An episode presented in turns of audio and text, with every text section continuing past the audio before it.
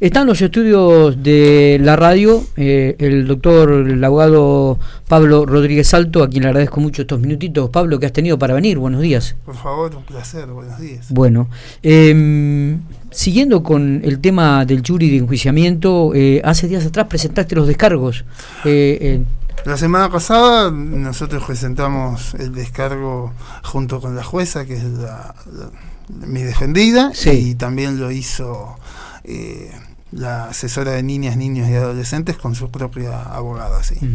Bien, ¿y qué se puede conocer de este descargo después de, bueno, de las declaraciones que, hicieron Pablo? y Bueno, a ver, en líneas generales nosotros eh, ampliamos ya la, información o, el descargo que habíamos formulado en la entrevista con el jury de una manera más, si se quiere, más amplia, más fundamentada en por qué las, las omisiones que se le imputan a, la jueza o se le reprochan a la jueza y a la asesora de menores y no tienen razón de ser o son cuestiones eh, genéricas que no tienen en cuenta un, un, contexto de interpretación que requieren esas esas obligaciones que se dicen que incumplieron.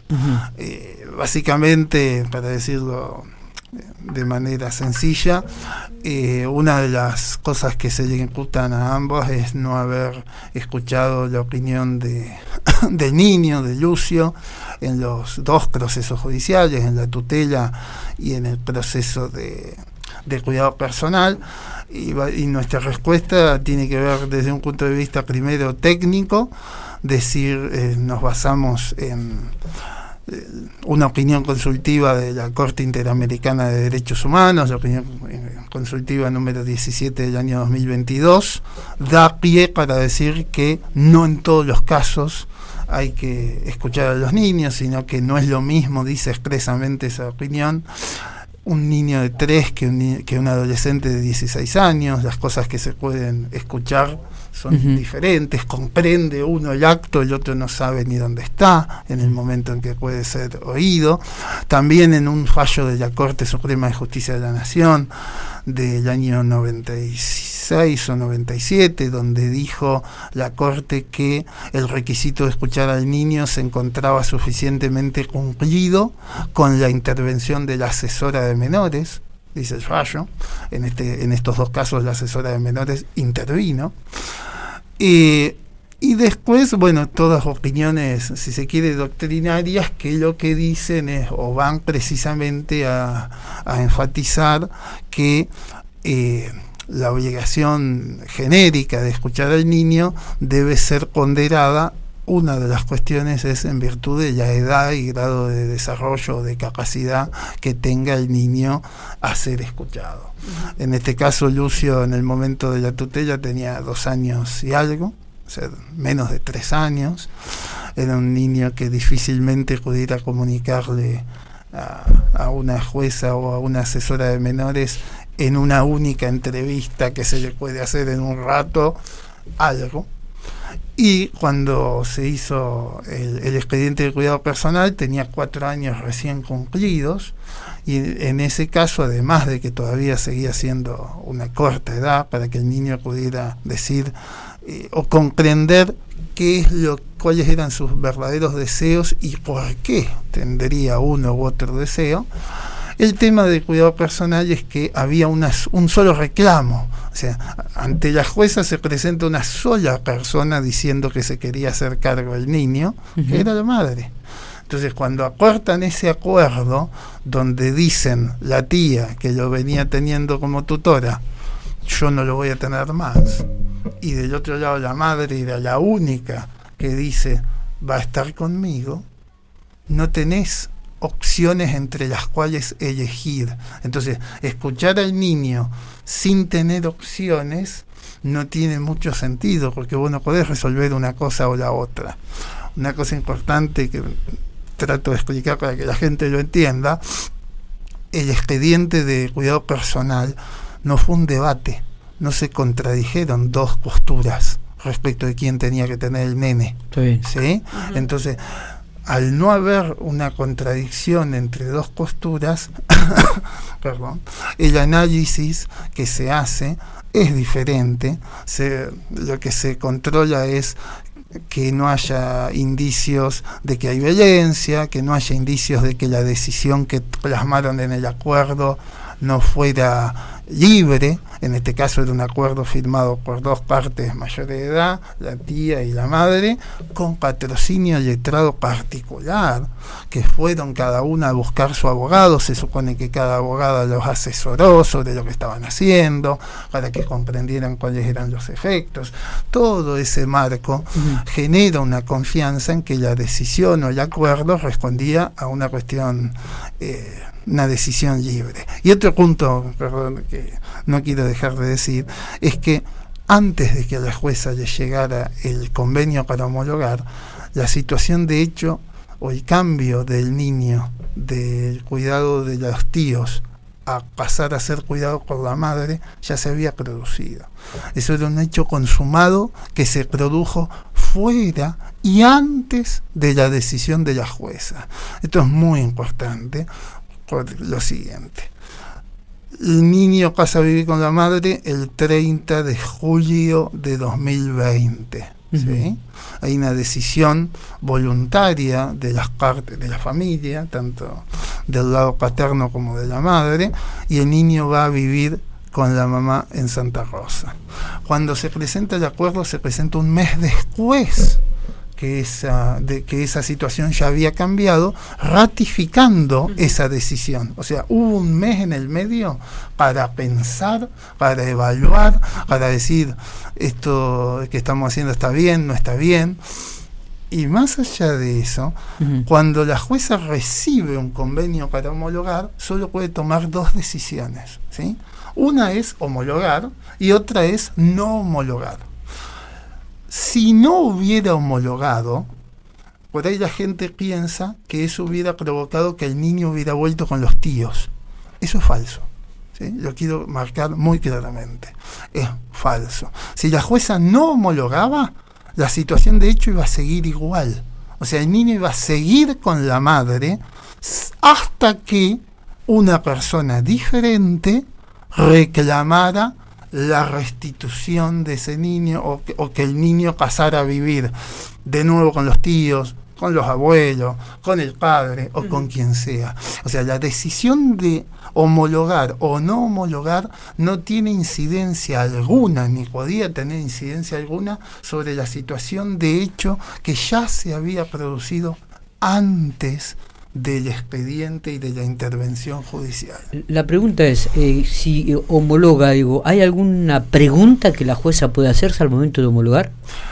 La jueza lo que hace es, vuelvo a repetir, analiza el convenio, el expediente anterior de la tutela, mira las dos cosas obviamente, en busca de indicios de que le hagan pensar que el convenio está mal o que están tomando una decisión incorrecta para el niño, que hay un indicio de violencia o algo por el estilo.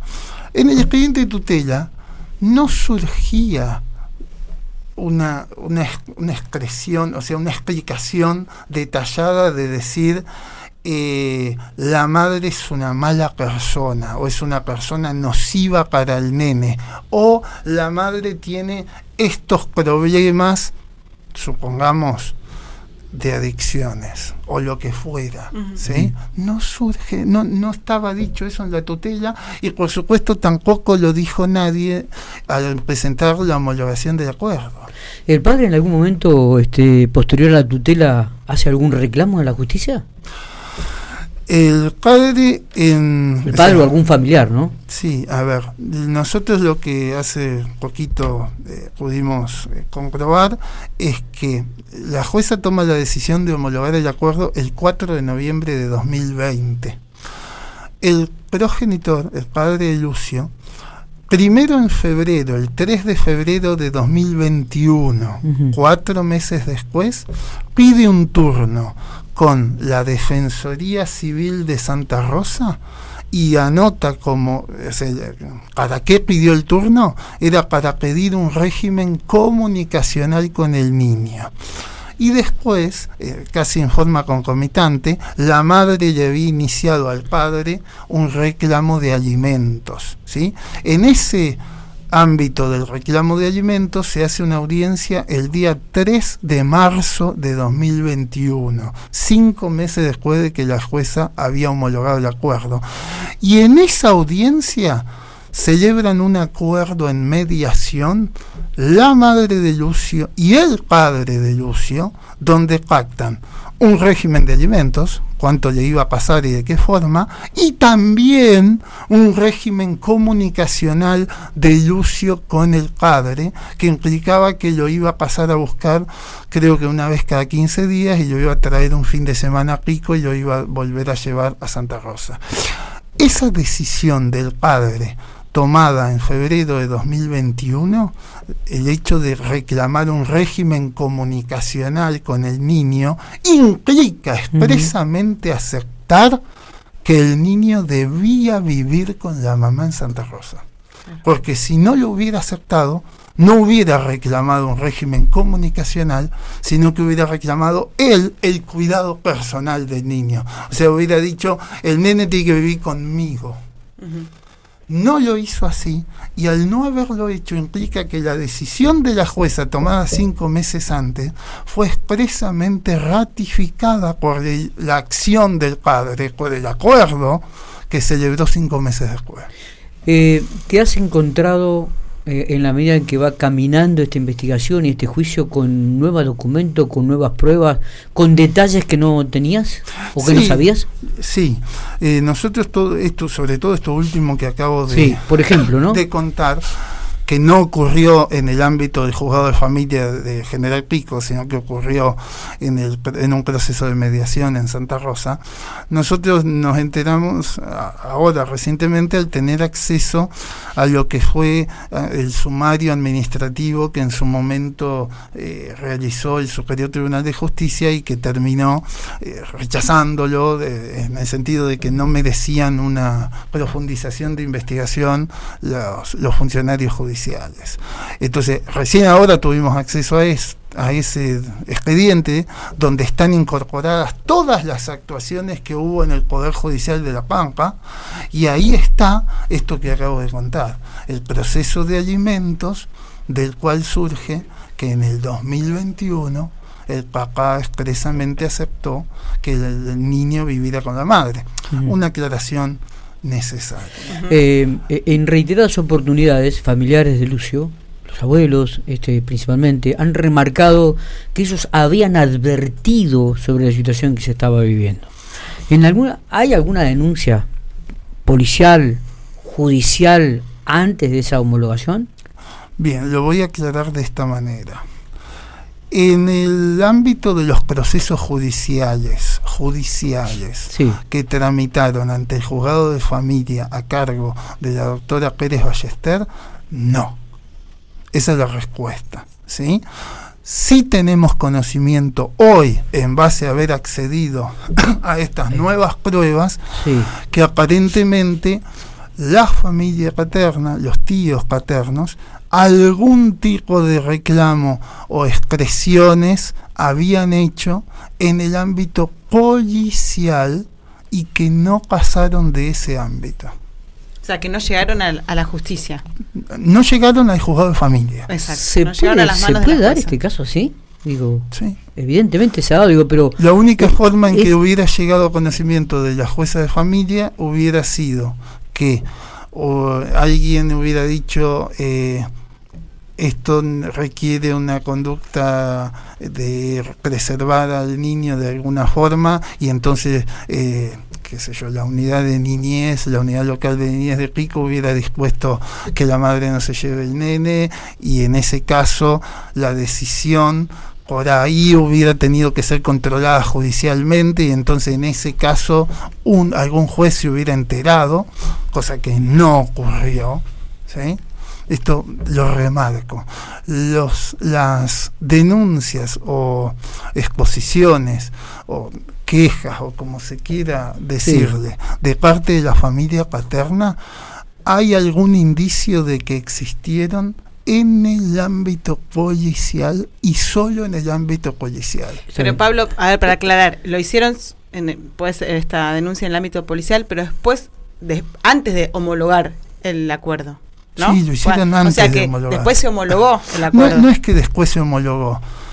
Las denuncias estas o los, o los dichos datan de mayo y junio de 2020 y el acuerdo lo presentan en agosto, o sea, lo cual te da también la pauta de que yo no sé si la familia eh, creía que era tan grave el riesgo que el niño podía llegar a sufrir, porque terminó celebrando ese acuerdo dos meses después. Pero, pero no lo minimizo. ¿sí? ¿Fue un error policial esto? ¿La policía no, no, debe este, transmitir o informar a cuestiones de este tipo de cuestiones a la justicia? No, no me animo a decir una cosa u otra. La verdad que no sé cómo, cómo debió actuar o no actuar. Yo siempre creo en la buena fe de la gente, en toda. Los funcionarios judiciales también. Y entonces supongo que no han creído que eh, hubiera una situación eh, de gravedad. yo he, leído o escuchado algunas eh, declaraciones o algunas entrevistas periodísticas que en su momento dio eh, algún miembro de la familia paterna, eh, específicamente el tío de Lucio, eh, diciendo que él hablaba con la comisaría cuarta cuando la comisaría cuarta venía ante denuncias que le hacía la madre y les trataba de explicar que él no quería darle el niño por diversas circunstancias y que dice expresamente nadie lo escuchó o nadie le dio bolilla a, su versión de los hechos, pero fue en el ámbito o quedó en el ámbito netamente policial. No, no le estoy eh, atribuyendo una responsabilidad específica yo a, la comisaría cuarta ni a nadie del estilo. Probablemente hayan tenido razones para actuar como actuaron. ¿sí? Lo único que estoy diciendo o aclarando es que, lo que yo conozco de las denuncias que hizo o no hizo la familia paterna, sí, y esto lo afirmo con contundencia, solo quedaron en el ámbito policial y jamás ingresaron a conocimiento del juzgado de familia. Está bien. Eh, ¿Esperaba la excusación del procurador general Gonzanino? no, yo, o sea, como esperaba, no, no lo esperaba, sobre todo porque nosotros no eh, contestamos la acusación de manera concomitante, la jueza y la asesora de menores, y entonces yo no conocía el tenor de, del escrito que ella presentaba. Eh, vi las entrevistas periodísticas que dio eh, después de, de contestar, pero eh, me parece que el procurador prefirió eh, apartarse para despejar cualquier tipo de duda de imparcialidad. Eh, yo soy crítico respecto de su acusación, creo que se equivocó, creo que hizo un mal acto de acusación, injusto, que lo justo hubiera sido ver las cosas como son y decir que acá no hay elementos para llevar a Yuri a estas dos personas. Eso hubiera sido una decisión correcta, por eso eh, al final de cuentas no me parece mal que, se aparte. Está bien. Eh, e, esto, este juicio es un juicio político también, ¿no? Es, es un juicio político, nada más que en vez de... Mediático. Juicios políticos hay dos clases. Los funcionarios de más alto nivel de la provincia son acusados y juzgados en el ámbito de la Cámara de Diputados y los de rango un poco inferior tienen un procedimiento eh, ante un jurado de enjuiciamiento que está conformado diferente. ¿Cómo sigue todo esto ahora? Bueno, ahora nos han dado un plazo para, eh, en primer lugar, al apartar al Procurador General, eh, no, ya lo han designado para que Sancho ocupe el, lugar. Nosotros vamos a presentar un, un escrito eh, mañana, creo, para que dé cierta explicación sobre una cuestión circunstancial, pero más allá de eso, lo importante es que está fijado el plazo durante el cual el fiscal va a tener que ofrecer la prueba de su caso y después de eso nosotros tenemos un plazo para hacer lo propio. Pablo, te agradezco mucho estos minutos, ha sido muy ilustrativo, muchas gracias. Por favor.